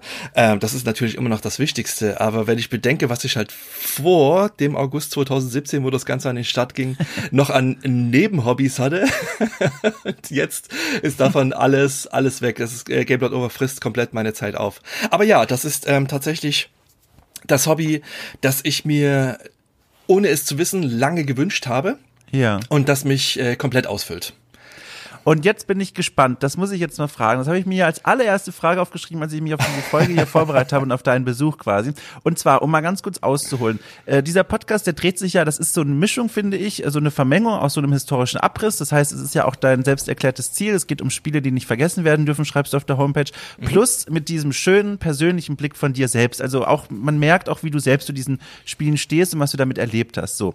Und das ist ja im Grunde dieselbe Nische, in die Stay Forever, dieser riesen Podcast mit Gunnar Lott und Christian Schmidt, ähm, der sich da vor Jahren, Jahre davor schon reingestürzt hat. Und mhm. war das von dir, und das ist meine Frage, so um das alles mal aufzumachen, war das von dir, als du im August 2017 die, die erste Folge dann rausgehauen hast oder auch davor, jemals eine Überlegung oder sogar eine Befürchtung gewesen, dass das im Grunde niemand hören wird? Weil man sollte ja meinen, Stay Forever deckt komplett und sowas von gründlich diese Nische ab. Warum braucht es dann nochmal so einen Podcast?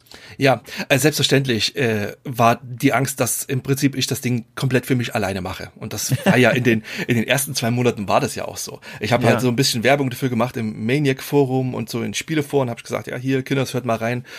Ähm, und das ist dann natürlich so ganz, ganz kleckerweise angelaufen. Ähm, aber tatsächlich ähm, hatte ich vor Stay Forever gar nicht so die Angst. Ähm, dazu muss ich sagen, Stay Forever ist für mich der mit weitem, weitem, weitem Abstand beste Retro-Spiele-Podcast, den ich kenne. Mhm. Sowohl national als auch international. Ich, ähm, das liegt nicht nur daran, dass ich Gunnar und Christian schon eine ganze Weile kenne, sondern dass die halt, dass ich sie als ähm, sehr, sehr schlaue und im Spiele, in der Spielebranche extrem gereifte äh, ähm, Leute schätze und was die halt sagen, das hat Hand und Fuß. Mhm. Und ähm, ich hatte halt nicht das geringste Interesse daran, einfach ein Stay Forever 2.0 zu machen, wo ich mich halt einfach mit einem Freund oder zwei vor ein Mikro setze und dann einfach so ein bisschen in der Nostalgie versinke. Denn ähm, das gab's in Konkurrenz zu Stay Forever schon zu diesem Zeitpunkt bereits. Ich will nicht sagen en masse, aber schon durchaus spürbar.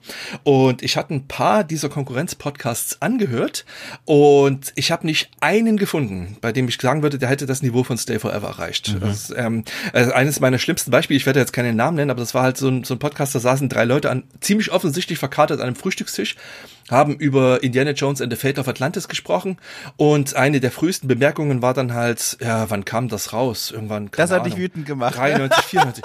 Und da kann, da habe ich sofort ausgemacht. Das kann ja wohl nicht wahr sein. Ja, das Wenn man, die, das ist die grundlegendste, niedrigste Information, die man an allen Ecken und Enden findet. Und das kriegen die nicht hin. Zack, ja. ausgemacht, deabonniert und halt drauf gepisst. Also das hat, das hat mich wirklich geärgert, weil es kann ja wohl nicht mhm. wahr sein, dass man sowas nicht auf die Reihe kriegt. Und ähm, bei Stay Forever gab es dieses sehr schöne Format, die zweite Reihe. Das, da hat Christian Schmidt, ich glaube 2012, zwei Folgen zugemacht wo er im Prinzip einen Monolog niedergeschrieben hat und ähm, über Spiele gesprochen hat, die seiner Meinung nach ähm, nicht in dem großen, großen ähm, Spotlights dieser Welt stehen, aber die halt trotzdem relevant sind. Und ähm, das fand ich super interessant, weil das war für mich tatsächlich die Initialzündung zu sagen, ähm, das kann ich besser. es ist, äh, wie gesagt, ich, äh, Christian äh, mag ich sehr. Ich, ich, Klar. Äh, sehr, sehr cooler Typ, wir kennen ihn ja beide. Ähm, aber ich dachte mir, wenn man halt wirklich diesen Ansatz mit der mit der fachlichen Tiefe und der, der dem Spaß, der Spontanität von äh, dem generellen Stay Forever verknüpft, das ähm, könnte könnte ganz cool enden. Und dann ich wollte tatsächlich schon lange so ein bisschen was äh, im, im, im Retro-Spielebereich machen, dann ähm, in meinen letzten Jahren bei 4Players war mir der Bereich Oldie des Monats immer das absolut Liebste. Da habe ich mir halt ein Spiel gesucht, habe dann halt einen schönen langen Text dazu geschrieben, habe Recherche dazu betrieben. Das war, das war schön. Ähm, das hat echt viel Spaß gemacht. Und da war mir klar, ich äh, müsste halt schon in diesen Retro-Spielebereich gehen. Und wie gesagt, ich hatte keinen Bock auf Dialoge, deswegen war es naheliegend, das alleine zu machen. Und da musste halt einfach, war für mich klar, dass äh, die Recherchetiefe ähm, da sein musste. Das war, äh, ist den ersten Folgen jetzt im Nachhinein nicht mehr so anzuhören, aber ist, naja gut, äh, ist, ist noch direkt noch kein Meister vom Himmel gefallen. Und, ähm, ja, die ersten zehn Folgen sind, glaube ich, naja, man kann sie sich schon noch anhören, aber da habe ich halt noch so ein bisschen ähm, herummeandert. Da habe ich mich selbst noch gefunden. Und du, da, da, da kann ich dich nur beruhigen. Das ist ein ganz normaler Prozess normalerweise, dass man sich da so reinfindet. Ich habe auch, wenn ich daran zurückdenke, in der ersten Folge, okay, cool, wo ich die liebe Vivienne interviewt habe, da war das Konzept auch noch so ein ganz kleines bisschen anders. Da war nämlich die Idee, dass man mit den Gästen spricht und äh, oder ich mich mit ihnen unterhalte und äh, gar nicht, also zu, zum Thema bringe, dass da draußen Menschen zuhöre. Also, dass wir wirklich ganz bewusst darauf geachtet haben, dass wir nicht übersprechen über Leute da draußen und die Zuhörerinnen und Zuhörer, sondern dass wir wirklich nur zu zweit sprechen. Und das sorgte dann für Situationen, die auch so ein bisschen schwierig waren zu lösen, denn wenn Vivienne ein Wort gesagt hat aus der Branche, zum Beispiel Game Jam, wo ich als Zuhörer mir gedacht habe, oh je, ich weiß gar nicht, ob das jetzt die Leute da draußen alle kennen, dieses Wort, weil es gibt ja auch Leute, die sind einfach branchenfremd.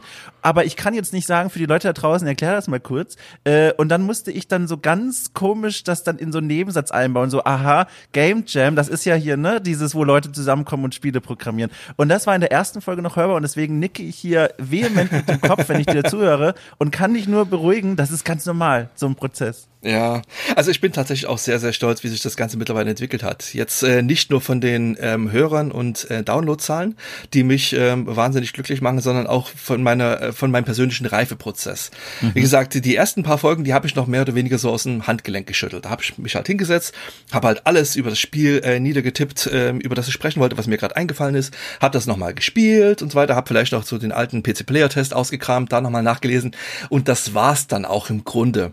Ähm, mittlerweile ist halt äh, alleine der Rechercheprozess äh, mit weitem Abstand größte äh, Teil der, des, des Zeitaufwandes, mhm. der da reinfließt.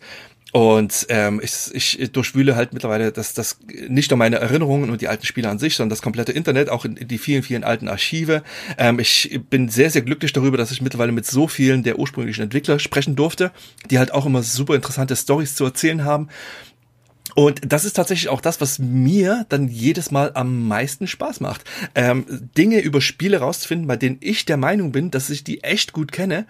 Und dann äh, kommen Sachen als Tageslicht, von denen ich vorher nie etwas gehört habe, die aber super interessant sind. Mhm. Und das ist ähm, mittlerweile bei fast jedem Spiel der Fall, unabhängig davon, wie groß oder klein das ist. Und ähm, das macht für mich äh, persönlich mittlerweile den größten Teil des Reizes äh, von Game Not Over aus. Dieses, dieses Rausfinden von Dingen, die sonst keiner weiß. Das mhm. ist, äh, das macht tierisch viel Spaß. Macht tierisch viel Arbeit, aber auch tierisch viel Spaß. Kannst du mal sagen, so äh, durchschnittlich, äh, wie viel Zeit du da für die Recherche benötigst? Also nicht jetzt die Ausreißer nach oben und unten, sondern so eine mhm. klassische, normale Folge, die so im normalen Arbeitsaufwandbereich ist. Wie viel Zeit steckt da drin? Äh, Im Regelfall drei bis vier Wochen. Es das ist, ist schon ich, viel. Ja, ich veröffentliche ja alle zwei Wochen eine Folge und ähm, das ist dann halt entsprechend auch äh, der Grund dafür, dass ich äh, immer an mehreren Folgen parallel arbeite, weil ansonsten wäre das natürlich mit meinem Rechercheaufwand gar nicht zu machen. Wie gesagt, ich mache das ja alles in meiner in meiner Freizeit. Während das mein Hauptberuf wäre, dann wäre das natürlich anders möglich, aber das ist ja nur ein Hobby mhm. und ähm, deswegen zieht sich das ganz gerne hin. Auch dadurch, dass ich ähm, viel mit den alten Entwicklern quatsche, ähm, sind diese Gespräche auch so ein, so ein Faktor, der sich gerne mal über Wochen hinwegzieht, weil die halt dann mal im Urlaub sind zwischenzeitlich oder mal ein paar Tage lang nicht reagieren oder dann halt irgendwann der Kontakt erst sehr, sehr spät zurechtkommt, wo ich dann eigentlich schon mitten in der Aufnahme bin und dann auf einmal der Entwickler dazukommt und ich mit dem, also im Prinzip dann nochmal von der, von der Mitte anfangen kann. Aber das ist es mir immer wert. Also ähm, ich hatte bis jetzt noch keine Folge, wo ich mir gesagt habe, das war eigentlich Zeitverschwendung. Mhm. Sondern es ist immer, äh, es ist ein Haufen Arbeit und ich bin wahnsinnig dankbar dafür, dass meine Frau so viel Verständnis dafür hat. ähm, und meine Tochter auch, aber gut, die, die hat ihre Switch, da ist alles gut. ähm, und äh, wenn, da, wenn das nicht möglich wäre, dann äh, wäre, würde ich das tatsächlich auch nicht mehr machen. Weil wenn ich die Folgen noch genauso machen würde wie vor drei Jahren, ähm, hätte ich das Gefühl, würde sich, glaube ich, äh, kein Mensch so richtig dafür interessieren, weil, naja, ganz ehrlich, die, die ersten paar Folgen, die waren halt, äh, naja, so ein bisschen lapidar.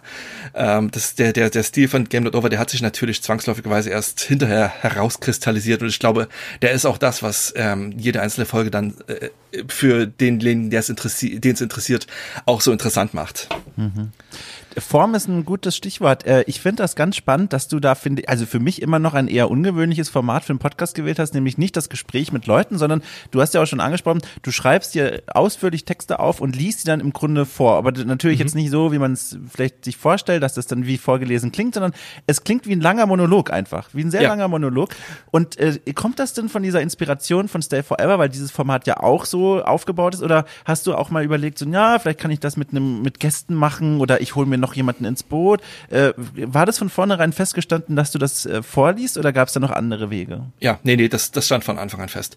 Es, ja. Ich wollte, ich hatte kein Interesse daran, ein Dialogformat zu haben. Das liegt tatsächlich in erster Linie daran, dass ich in dieser Hinsicht ein ganz, ganz furchtbarer Kontrollfreak bin.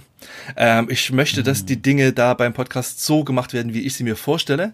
Und wenn ich da also in, in, in dem Fall von, im Fall von Game Not Over, wenn ich halt irgendwie einen anderen Podcast nebenbei mitmachen würde, wo es halt, keine Ahnung, um äh, Wurstpellen geht oder sowas, ähm, mhm. dann wäre das mit Sicherheit auch möglich. Dann äh, hätte ich auch überhaupt nichts gegen Dialoge, aber ich habe eine sehr, sehr, ich hatte auch von, von Anfang an eine sehr, sehr klare Vorstellung davon, was ich mit Game Not Over machen wollte.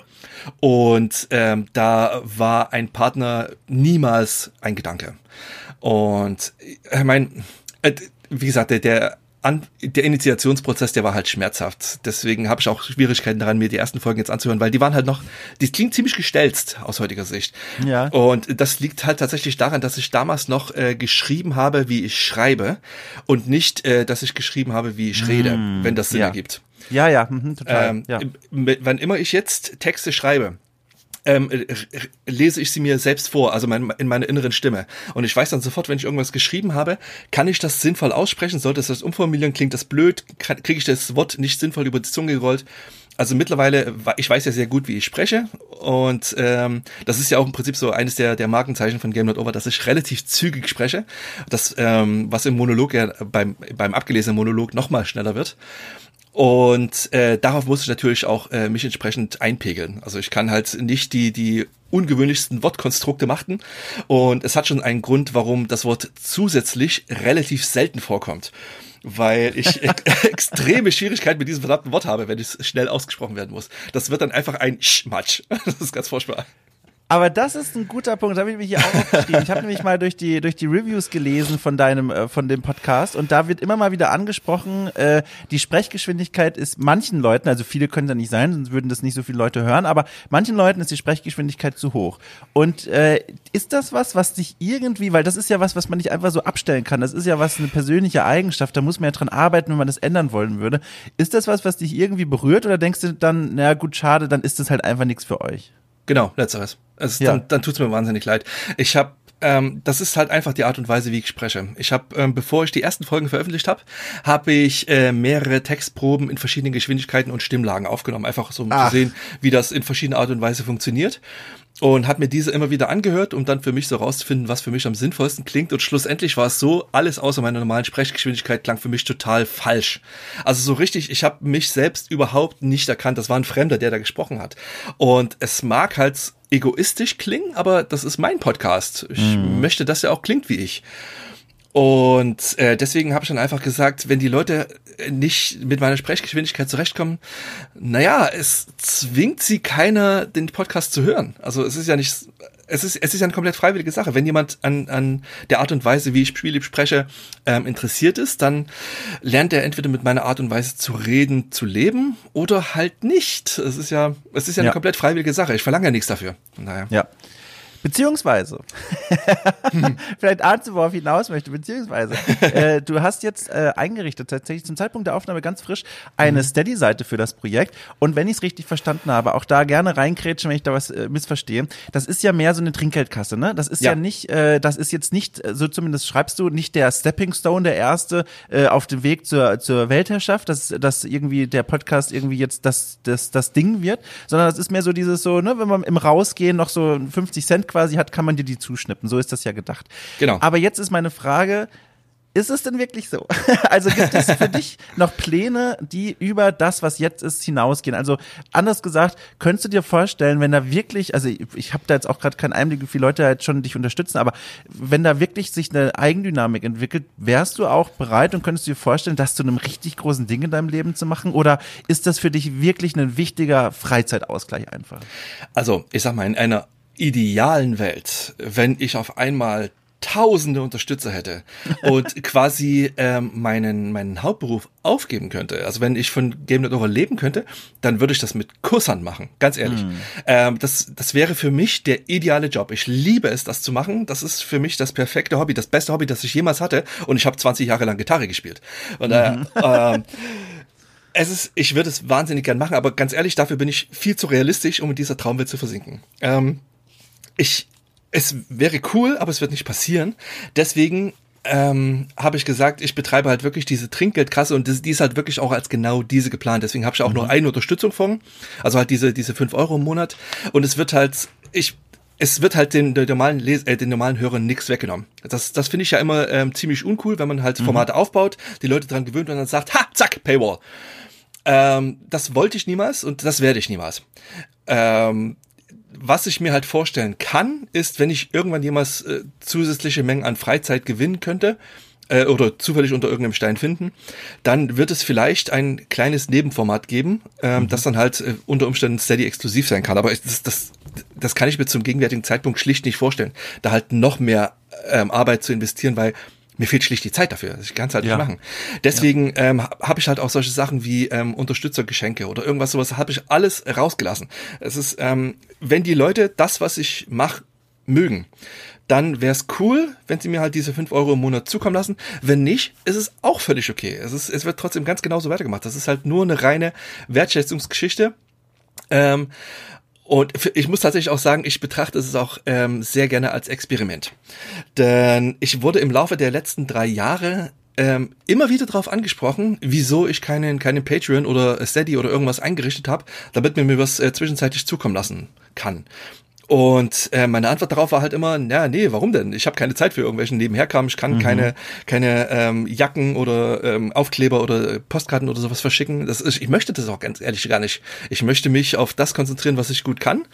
Und ähm, wenn das jemand wertschätzen möchte oder irgendeine Art der Wertschätzung ähm, übergeben möchte, dann ist diese Trinkgeldkasse, glaube ich, die beste Möglichkeit, ohne die Leuten irgendwie an den Karren zu fahren. Und das ist halt jetzt die Lösung, die ich für mich gefunden habe, die mir keine allzu große Extraarbeit macht und die gleichzeitig halt nicht die bereits aufgebaute Hörerschaft verschreckt. Und daher, ich lasse mich da genauso überraschen. Ganz ehrlich, das ist ja. für mich als komplettes ja, Neuland. Ja. Ist jetzt gerade erst vier Tage alt.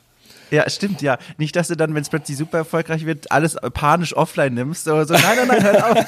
das wird nicht passieren. Aber ich kenne das mit diesem Merchandise zum Beispiel auch sehr gut, oder den Geschenken und all diesen Sachen, die sind ja mittlerweile üblich, kann man ja eigentlich mhm. sagen, bei solchen Projekten als Belohnung quasi oder als Dankeschön äh, für Leute, die vielleicht auch ein bisschen mehr Geld da rein in den Hut werfen. Aber ich, ich höre dann auch immer wieder von Leuten, die das machen, wie viel extra Arbeit das ist. Also mhm. in Sat Moin zum Beispiel, die, da gibt es ja immer mal wieder so Merchandise-Kram und, und kleine Geschenke Geschenke, aber auch größere, also so äh, Pinner und äh, Mützen habe ich jetzt gesehen, wurden verteilt und das ist ja so ein Aufwand, das zu machen und diese Zeit dafür, ich wüsste gar nicht, äh, woher ich die nehmen würde, weil ich habe nämlich auch mal drüber nachgedacht und zwar, aber auch nur, weil ich das cool finden würde, weil ich selber gerne hätte und zwar äh, hier okay cool, das hat ja in dem in den beiden O's diese beiden Kater von mir sitzen mhm. und ich stelle mir das so toll vor, ein T-Shirt, einfach nur ein weißes T-Shirt, weißt du, auf Brusthöhe ein ein kleiner Kater, der aus einem O rausguckt. Ich stelle mir das so süß vor und ich habe mir das einfach überlegt, schon privat mir einfach zu machen und dann war quasi der Geist fünf Sekunden lang auf dem Weg,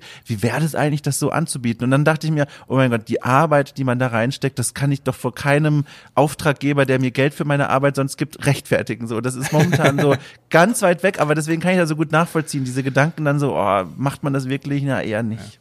Also ich würde es, ich würde es echt gern machen, weil ich auch ein großer ja. Fan von Überraschungen bin. Und ähm, es gab da vor einigen Monaten, hat mir ein Hörer ähm, einen 3D-Druck des Game Note Overlogos zugeschickt. Einfach so. Oh, geil. Ähm, und äh, Hast du eine Ahnung, wie, wie ich mich darüber gefreut habe? Das kam mhm. aus dem Nichts. Das war, das war fantastisch. Also jetzt nicht nur, weil das wirklich cool aussieht, das steht jetzt direkt vor mir und lächelt mich an, sondern das war halt, das war diese coole Art der Wertschätzung. Das, was ich mache, das, äh, das kommt bei Leuten gut an und das hat jemanden dafür inspiriert, sich hinzusetzen, seinen 3D-Drucker anzuschmeißen und das Ding zu basteln, das ist so eine Art 3D-Puzzle und mir zuzuschicken. Das hat mich tierisch gefreut. Das ist, ich, ich bin ja. da durch die Küche gehüpft. Äh, das, das war, das war toll. Und ich würde natürlich etwas in der Art sehr gerne zurückgeben. Ich bin halt wahnsinnig dankbar für jeden, der äh, ähm, halt mir Geld zukommen lassen. Ich meine, es, es ist Geld. Das, ist, äh, das, das zückt man nicht einfach so und schmeißt auf die Straße, sondern das ist, da leben Leute äh, Geld. Ich meine, es ist, es sind nur fünf Euro, aber fünf Euro sind fünf Euro und die Leute halt, die müssen sich entscheiden, kaufe ich mir davon jetzt halt irgendwie was Cooles oder gebe ich das dem Kauz, damit er weiterlabern kann. Und ja. das ist etwas, wofür ich irre dankbar bin. Das ist damit rechne ich nicht. Und natürlich würde ich super gerne was zurückgeben. Aber ich möchte halt nichts versprechen. Ähm, mhm. Einfach weil ich, weil ich weiß, auch aus meiner Beschäftigung äh, bei, bei Capcom, äh, wie viel unfassbar viel Arbeit Merchandise macht. Und ich habe schlicht nicht die Zeit dafür. Also jetzt zum gegenwärtigen Zeitpunkt kann ich es nicht machen. Und wenn ich dann halt sagen würde, okay, gib mir 10 Euro im Monat und ihr kriegt das, dann würde ich lügen. Und äh, ja, nee, das mache ich nicht die, ich kann da auch wieder nur nicken. Die Hörerinnen und Hörer von Cool haben mir auch schon teilweise den, den Glauben in die Menschheit zurückgeschenkt. Lange bevor es den Discord gab und da gibt es so ein Haustier, zeigt eure Haustier-Channel, äh, haben mir die Hörerinnen und Hörer einfach so unaufgefordert per Mail Bilder ihrer Haustiere geschickt. Einfach so, weil sie gesagt haben, äh, hier, das freut dich doch. Und dann einfach so Bilder gemacht extra. Und also da kannst du ja auch glauben, wie ich mich gefreut habe. Also jetzt wirklich ohne Mist, das ist so, ja. du rechnest nicht damit, dann hast du vielleicht auch noch so einen doofen Arbeitstag und plötzlich kommt da eine E-Mail von einem, von einem Menschen rein, den du nicht kennst und dann sind da einfach Haustierbilder und ich dachte mir, oh mein Gott, das sind ja einfach die geilsten Leute der Welt. Also wirklich, das ist so, das, da lernt man Menschen und ich habe ja manchmal so eine leichte misanthrope Ader, äh, auch wenn man, also ahnt man vielleicht vielleicht gar nicht, aber habe ich. Und dann denke ich mir so, mein Gott, das sind wirklich, das sind gute Leute. So, das ist wirklich nett. Da ist man richtig gerührt. So, das ist richtig schön. Ja, geht mir ganz genauso. Ich habe halt auch, äh, ich bin halt zwar grundsätzlich ein Glas halb voll Typ, aber halt ähm, dadurch, dass ich echt lange in der Spielebranche gearbeitet habe, kenne ich halt auch die ähm, halb leere und schlammige Seite der Branche. Ja. Und äh, man man kann sehr, sehr schnell der Versuchung verfallen zu denken, das sind halt alles Arschlöcher, diese ganze toxische Community, die halt mhm. äh, solche Sachen wie Gamergate ins Leben ruft. Wie kann das denn sein? Das, es geht doch um Videospiele und dann ah, das ist alles schrecklich und furchtbar und mhm. Crunch und das ist, also man kann sich das Leben in der Branche ähm, durch einen ähm, sehr, sehr verstellten Blick extrem schwer machen und äh, sehr schlecht sehen, also sehr, sehr schlecht auf die Branche sehen. Auf der anderen Seite gibt es so viele wunderbare Dinge und das ist halt ein kleiner, aber für mich extrem spezifischer Teil davon, wo ich dann einfach sehe, dass ähm, Leute mit dem, was ich mache oder mit dem, was du machst, so glücklich sind, mhm. dass sie äh, sich inspiriert fühlen, ähm, etwas zurückzugeben. Und das ist toll. Das, äh, das äh, das zeigt so ein wunderschönes Bild, äh, auf ein, äh, wirft so ein wunderschönes Licht auf einen Teil der Menschheit. Ähm, ich bin dafür äh, wahnsinnig dankbar und das, das ähm, macht mich tierisch glücklich. Also äh, ich mache ja alle alle paar oder einmal im Jahr oder sowas mache ich halt eine eine Bonus-Episode, wo ich halt so ein bisschen Tabula Rasa mache, wo ich über den Podcast an sich rede, mhm. wie die Zahlenentwicklung sind etc. etc. Das gehört ja mittlerweile dazu. Und ähm, da gehe ich halt auch so ein bisschen in Medias Res, was das Feedback von den Leuten angeht. Und das ist, äh, das macht mich das macht mich so happy. Also ich bin ja auch für konstruktive Kritik selbstverständlich immer zu haben. Auch wenn ich den Leuten immer wieder sage, nein, ich werde nicht langsamer reden, Schluss. ähm, aber es, das, die Art und Weise, ähm, wie, wie die Arbeit, die man selbst leistet und von der man niemals weiß, ob sie wirklich jemanden interessiert, dann schlussendlich wertgeschätzt wird, ähm, die gibt einem so viel Kraft. Ähm, das ist, das ist toll. Ähm, das soll bitte niemals aufhören. Ich finde das super. Guck mal, da haben wir jetzt nochmal zum Ende des Gesprächs einen riesengroßen Regenbogen gezeichnet. Ja. Wir haben ja eigentlich auch mit einem Regenbogen angefangen. Ich habe von Monkey Island erzählt, das ist genau. immer noch für mich äh, bedeutender Tag heute. Deswegen schön, dass wir jetzt dann auch noch so ein schönes Gespräch dazu geführt haben. Äh, also mir bleibt nichts anderes zu sagen als vielen Dank. Das war eine richtig schöne Reise. Wir begannen in der DDR und endeten bei Games Not Over, äh, Game Not Over. Ich finde das, äh, ich finde, bin sehr zufrieden. Paul, das war spannend, das war toll. Vielen herzlichen Dank, Dom. Ähm, ich habe allerdings noch eine Frage an dich. Ja, gerne. Ja. Äh, was bedeutet eigentlich okay, cool? Also wie kommst du, bist du da drauf gekommen? ja, das ist jetzt hier geheime Trivia, die jetzt verraten wird. Also, also das ist, äh, das ist, hat tatsächlich, äh, also wo fange ich an? Ich fange an, ich, ich schütte mir gerade noch mal kurz ein Wasser in mein Glas, bevor ich da jetzt ansetze zu antworten, weil äh, ich habe ich hab nicht damit gerechnet, dass jetzt noch mal ein neues Thema kommt. Pass auf, Moment. Sorry. In der Zwischenzeit können wir alle da draußen kurz drüber nachdenken und mutmaßen, was es mit dem Namen auf sich hat. Ja, also ich habe ja tatsächlich auch so diverse Theorien, vor allen Dingen da deine URL ja auch noch okcool.space ist. Also das ist ja nur die, auch die abgefahrenste URL-Endung aller Zeiten. Wer ja. macht denn sowas? Wie kommt's dazu? Ich muss es wissen. Okay, ich bin bereit. Also, es gibt okay. äh, im Grunde zwei Erklärungen. Die eine ist die ursprüngliche und dann, äh, als sich das Ganze so ein bisschen weiterentwickelt hat, kam noch oben drauf was, was sich da wunderschön ergänzt hat. Also, erstmal der ursprüngliche Sinn war, äh, ich war ja mal äh, festangestellt äh, bei der GamePro zuletzt und habe da, da gab es regelmäßige Pitch-Meetings ähm, und da äh, war ich immer wieder in der Situation, dass ich mir gedacht habe, so total cool wäre es, über Folgendes zu schreiben und habe dann äh, immer mal wieder Absagen dafür bekommen von meiner Chefredakteurin oder von anderen aus dem Team Team, die gesagt haben, nee, aus folgenden, Klammer auf, übrigens sehr nachvollziehbaren Gründen, macht es für uns keinen Sinn, diesem Text nachzugehen, so. Und was ich mir dann da oft dachte, war so ein resigniertes, aber ich verstehe es dann doch durchaus irgendwie, okay, cool. Das war so dieser Gedanke, den ich da hatte. Und als ich dann selbstständig wurde, äh, danach, äh, und ich dann äh, Pitches verschicken musste, also eine ganz ähnliche Situation hatte, wo ich Redaktion meine Ideen schicken musste und dann mir gehofft habe, hoffentlich finden die das toll, hoffentlich geben mir die Geld dafür, kam immer mal wieder natürlich auch eine Absage zurück. Und auch da kam mir immer wieder in den Kopf so, Okay, cool. Und dadurch war schon mal so diese Begriffs-, also diese Wortkombination fest in meinem Kopf. So. Und dann habe ich, als äh, äh, bevor Corona so richtig losging, also lange davor, dieses Magazin gibt's ja schon eine Weile davor, ähm, habe ich äh, durch die Selbstständigkeit auch gemerkt, so, oh, ich muss gucken, dass ich hier regelmäßig aus äh, meinem Homeoffice rauskomme, weil ich war ja nicht mehr in der Redaktion, ich musste immer irgendwie äh, daheim im Grunde arbeiten und war erstmal auf mich alleine gestellt. Wenn ich nicht das erzwungen habe und gesagt habe, so, ich gehe in die Bibliothek und äh, ich gehe quasi aktiv unter Menschen, da neigt man dann sehr schnell zur Vereinsamung, weil man einfach nicht mehr raus muss und das ist so super gefährlich. Mhm. Und da habe ich dann angefangen, wirklich mich darum zu bemühen, regelmäßig Freunde zu treffen, treffen und wirklich das zu organisieren, damit man nicht so hier völlig untergeht alleine.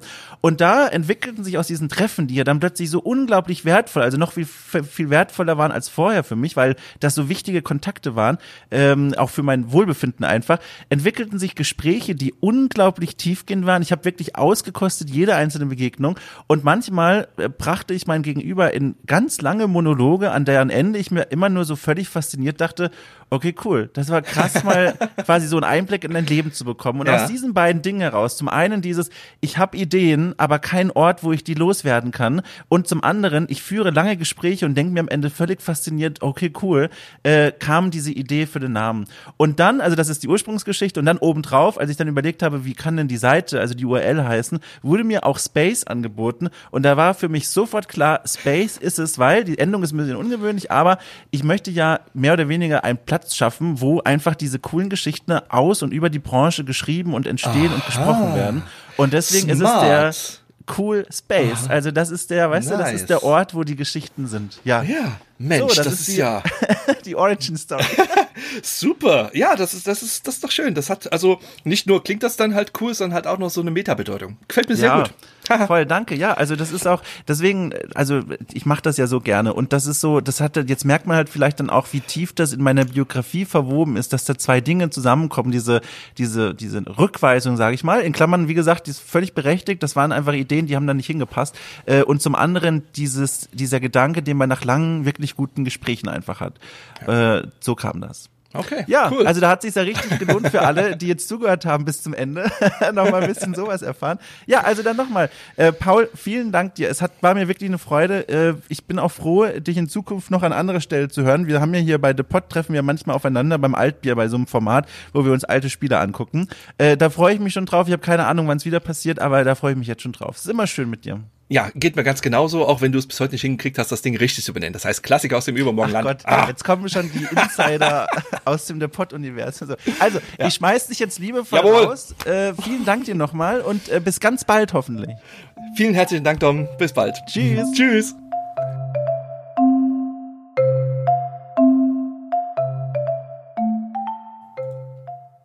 Ja, das war die Folge mit Paul Kautz, mein Aufholen, Nachholen der letzten Jahre, in denen ich ihn nicht persönlich sehen konnte.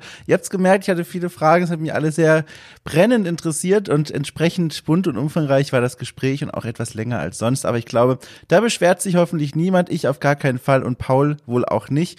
Wenn euch dieses Gespräch gefallen hat, dann würde ich euch bitten, einen kleinen äh, Spaziergang einzulegen. Nachdem wir jetzt durch das Leben von Paul Kautz spaziert sind, könnt ihr als nächstes, oh Gott, in den iTunes Store spazieren äh, und dort diesem Podcast äh, fünf Sterne raushauen. Äh, das ist etwas, worüber ich mich sehr freue. Das ist etwas, worüber sich andere Menschen freuen, die dank dieser Bewertung dann sich denken, Mensch, diesen Podcast, den probiere ich mal aus, den schaue ich mir mal an. Das wäre sehr, sehr lieb, wenn ihr dann noch obendrauf super gut gelaunt seid und denkt, Mensch, dieses Projekt, das ist interessant, das ist toll, da steckt da so ein Typ so viel Zeit und Energie rein. Wir können ihm irgendwie unsere Dankbarkeit noch anders zeigen als durch Retweets, durch nette Mails und Kommentare und so. Dann gibt es da eine Möglichkeit. Und zwar auf Steady äh, habe ich eine Seite eingerichtet für Okay Cool. Dort kann man äh, ein paar Euro in den Hut werfen und wenn es fünf Euro sind, dann bekommt ihr nicht nur meine ewige Dankbarkeit, sondern auch Zugriff auf ein Premium-Podcast-Format, in dem ich alte Spiele nachhole die ich nie gespielt habe, von denen aber alle Menschen sagen, Mensch, Dom, wie kann das sein? Warum hast du das nicht gespielt? Zuletzt war es zum Beispiel Firewatch und Portal. Das nächste Spiel steht auch schon an. Äh, und äh, dann würde ich doch einfach mal sagen, guckt euch das mal an. oh Mann, ich bin, ich fühle mich immer ein bisschen doof, wenn ich das so bewerbe, aber ich will nicht, dass es an euch vorbeigeht. Ach Mensch, naja, jedenfalls, äh, hier ist der Hinweis zu diesem Premium-Format. Wenn euch da, wenn ihr damit was anfangen könnt, voll cool. Wenn nicht, auch gar nicht schlimm. Hoffentlich habt ihr wenigstens Spaß mit dieser Folge gehabt.